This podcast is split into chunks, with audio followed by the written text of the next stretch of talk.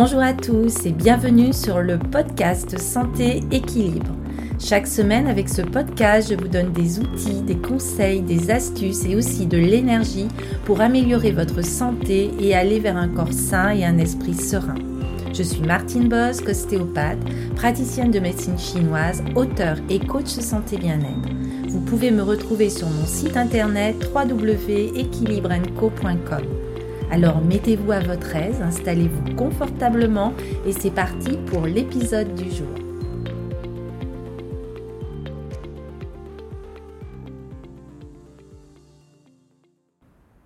Hello à tous, euh, aujourd'hui je vais vous parler dans cet épisode d'un élément euh, très important dans la médecine chinoise qui est l'élément feu et qui correspond à la saison de l'été. Alors la médecine chinoise préconise une adaptation particulière de la part des humains à chaque fois qu'une transition se fait dans les saisons. Et il est important de bien suivre ce mouvement énergétique pour éviter tout problème de santé ou de maladie. Alors l'été est la saison de l'élément feu en énergétique chinoise et à cette période de l'année, la nature est au fait de son épanouissement.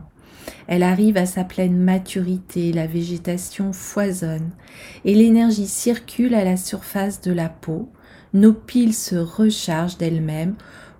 On a moins besoin de sommeil, l'envie de se coucher plus tard, qui vient d'un ensoleillement plus prolongé. Alors cette saison d'été est aussi la saison des fêtes, des réunions, des échanges, des feux, de barbecue, de la joie, des éclats de rire qui sont portés par la musique et par la danse. En fin de compte, c'est l'éclat et le rayonnement de l'individu. Alors en médecine chinoise, le feu est associé à la direction sud, dans laquelle on voit le soleil s'élever jusqu'à atteindre son zénith le climat et la chaleur qu'il nous faut apprivoiser par la sueur. Et les méridiens sont chargés d'un maximum d'énergie pendant l'été, et nous recherchons le soleil qui nous met de bonne humeur. Nous nous épanouissons donc de façon à ce que l'énergie interne du corps puisse s'extérioriser à son gré. L'énergie du feu est commandée par l'activité du cœur, mais aussi de l'intestin grêle, du maître du cœur et du triple réchauffeur. Ces méridiens vont commander la physiologie de la langue, de la parole et des papilles gustatives. Ils vont diriger les vaisseaux sanguins, les artères, les veines, le sang. La couleur est le rouge qui va symboliser la puissance, la vitalité, le sang et la saveur est l'amère. Le comportement est le rire et le cœur est considéré comme l'empereur de tout l'organisme qui est assimilé au soleil dont il est surtout sensible à l'heure de midi. Il va donc gouverner l'esprit, le chêne et l'intuition. L'énergie feu est liée à la capacité de donner, de recevoir de l'amour, mais aussi de la compassion et de libérer la joie. D'où l'importance d'ouvrir son cœur au service de la vie pour la respecter, l'accompagner et l'aider à sa libération. Vous pouvez retrouver tous ces détails sur cet élément feu cette saison de l'été dans mon livre édité aux éditions Marie-Claire sur la médecine chinoise. Alors voyons ensemble les pouvoirs du cœur.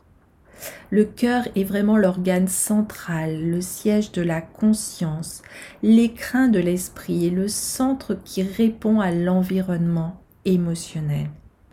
C'est le grand maître des méridiens et il joue un rôle important dans le contrôle des événements. C'est ainsi que lorsque le cœur fonctionne correctement, le corps est florissant et l'esprit serein et heureux. Alors tout d'abord, le cœur gouverne les vaisseaux. Sa physiologie va dépendre de deux facteurs, l'énergie du cœur et aussi le sang du cœur. Et si ces deux fonctions sont en bon état, le cœur fait correctement son rôle de pompe.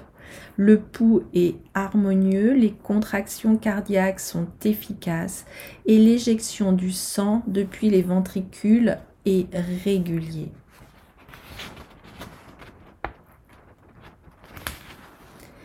Le cœur va gouverner aussi la circulation artérielle. Ainsi, si l'énergie du cœur active la contraction des ventricules et éjecte le sang dans les vaisseaux, l'énergie est trop faible. Ainsi, la vascularisation de la tête va se faire mal, d'où des troubles cérébraux, voire des risques d'accident vasculaire cérébral. Par contre, si l'énergie du cœur est en excès, on va avoir une accélération du rythme cardiaque, des palpitations, de l'hypertension, de l'artériosclérose. On sait aussi que le cœur gouverne la circulation veineuse.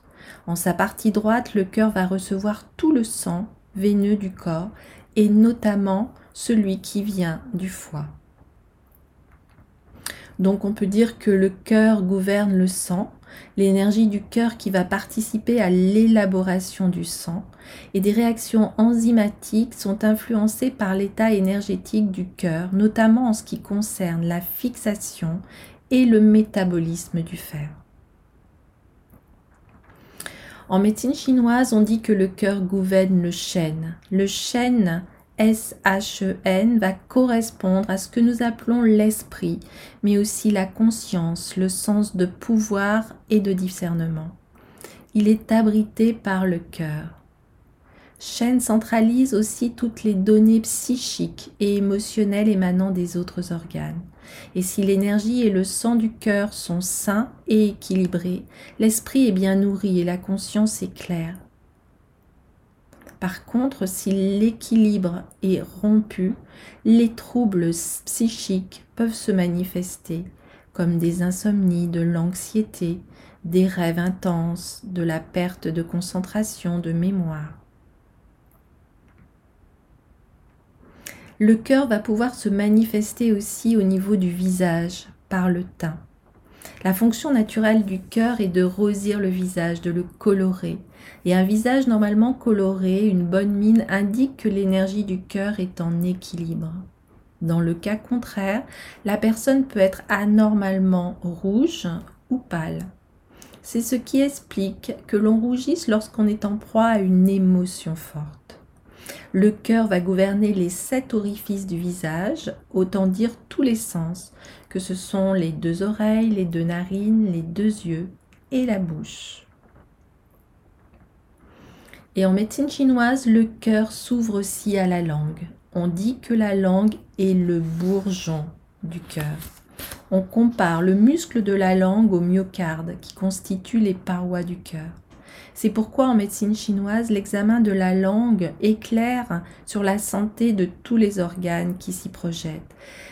L'examen de la langue sert euh, de diagnostic au niveau de la médecine chinoise.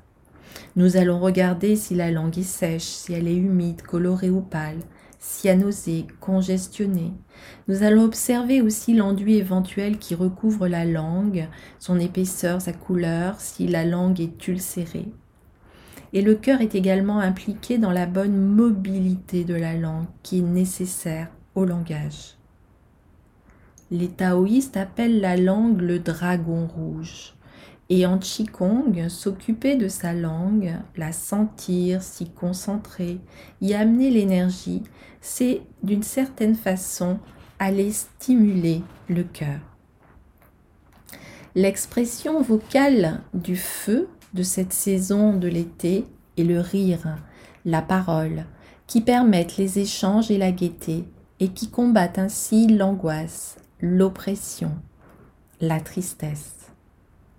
Le cœur intervient aussi dans la communication car il est en connexion directe avec le verbe. Et le rire permet l'extériorisation des émotions contenues. Ainsi, une bonne énergie du cœur va permettre une élocution claire, tempérée. Et s'il y a un déséquilibre, il va y avoir bafouillage, bégaiement, mutisme, aphasie, volubilité et bavardage qui accentuent l'agitation. C'est pour cela qu'il est important de prendre l'habitude de vous ménager des temps de silence pour pacifier l'esprit par des exercices de méditation et de respiration.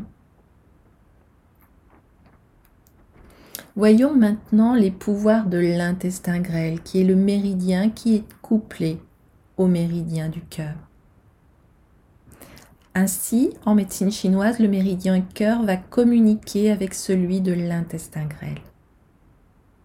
L'artère cœliaque qui part de l'aorte va irriguer toute la zone digestive et surtout l'intestin grêle qui par ses nombreuses villosités est capable de contenir un volume important de sang. Le premier tri énergétique des aliments va se faire dans l'estomac et ensuite la partie impure est conduite jusqu'à l'intestin grêle où se déroule le deuxième tri, ce qui est encore énergétiquement utilisable et conservé et le reste est éliminé par les selles. On peut ainsi dire que l'intestin grêle possède le pouvoir de transformation, de transmutation. Il a un rôle d'assimilation et d'équilibre au niveau des besoins énergétiques et il joue un rôle dans la réceptivité des éléments. L'intestin grêle va séparer le pur de l'impur ou le clair du trouble. Il va permettre l'engagement et l'implication. Il va clarifier les pensées et absorber les chocs. Il intervient dans les décisions cruciales et la capacité à cerner les propriétés et les priorités. La relation entre le cœur et l'intestin grêle va se manifester surtout sur le plan psychologique. Le cœur, qui est le siège de l'intelligence, va soutenir par l'effet de la clarté mentale le pouvoir de discernement qui est propre à l'intestin grêle avant de s'engager dans une décision.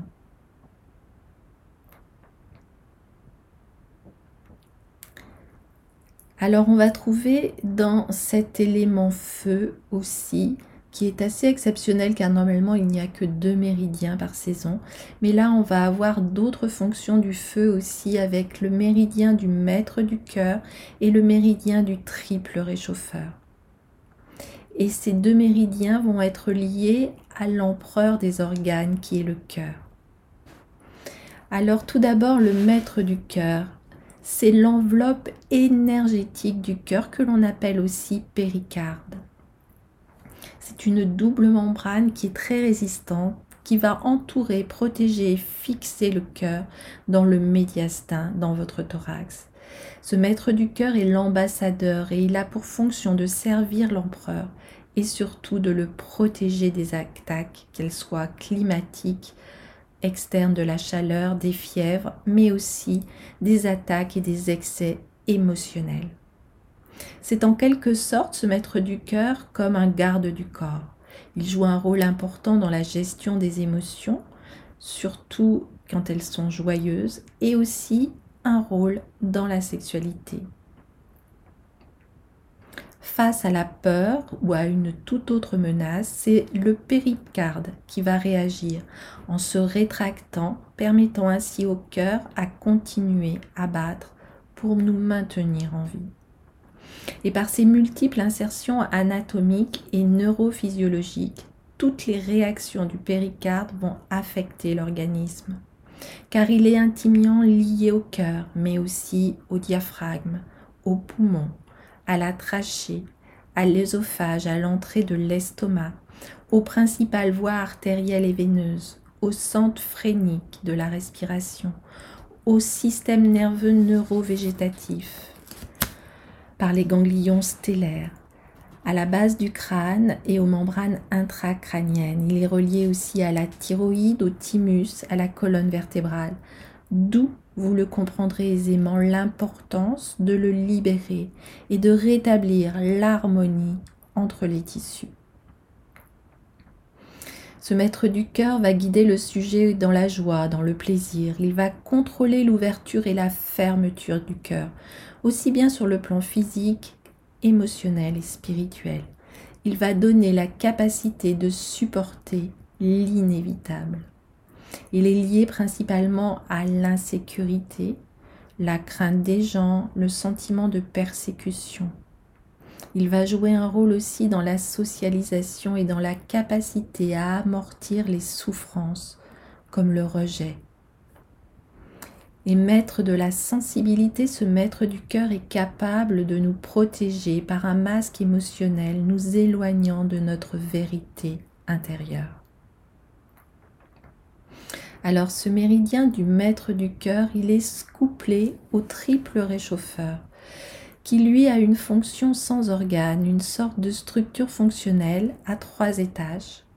Il va y avoir l'étage supérieur avec le thorax, le cœur et le poumon, l'étage moyen central de l'abdomen avec la rate, le foie et l'estomac, et le foyer inférieur le bas avec le ventre, le rein et la vessie. Ce triple réchauffeur que l'on appelle aussi trois foyers en médecine chinoise est chargé de relier les trois étages inférieurs, moyens et supérieurs entre eux pour assurer leur coordination. Il va aider les reins et va en protéger l'extérieur. Il va participer aussi à la transformation, à l'équilibrage des liquides dans chaque partie du corps, en coopérant avec les poumons, mais aussi avec la rate et les reins. Il va répondre à la symbolique qui est très importante au niveau du Tao, la terre, l'homme et le ciel, mais aussi aux trois parties de la forme de Tai Chi Chuan. Ce triple réchauffeur va jouer le rôle essentiel dans l'autorégulation thermique en particulier. C'est comme le thermostat régulateur entre le feu et l'eau. Il va distribuer l'énergie aux organes génitaux, urinaires et sexuels. Il va être responsable de la sécheresse comme de la froideur émotionnelle. Et il va contrôler la stabilité et l'inertie de l'individu. Il est vraiment d'une toute première importance aussi dans les contacts sociaux.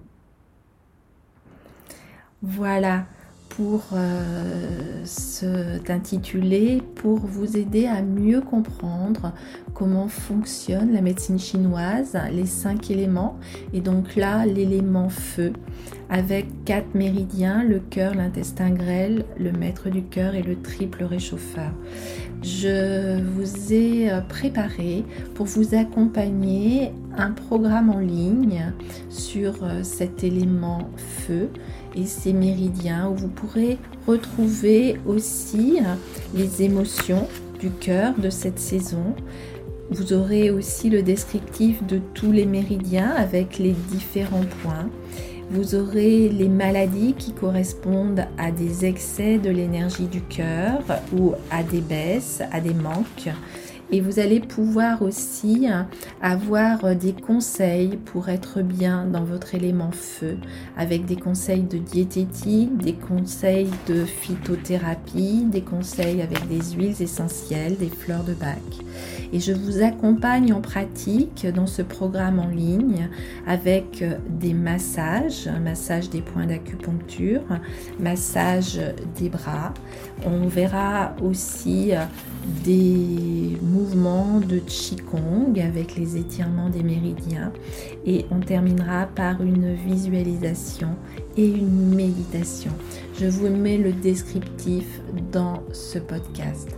Voilà, je vous souhaite vraiment de passer un très très bel été et je vous dis à très très bientôt. Portez-vous bien.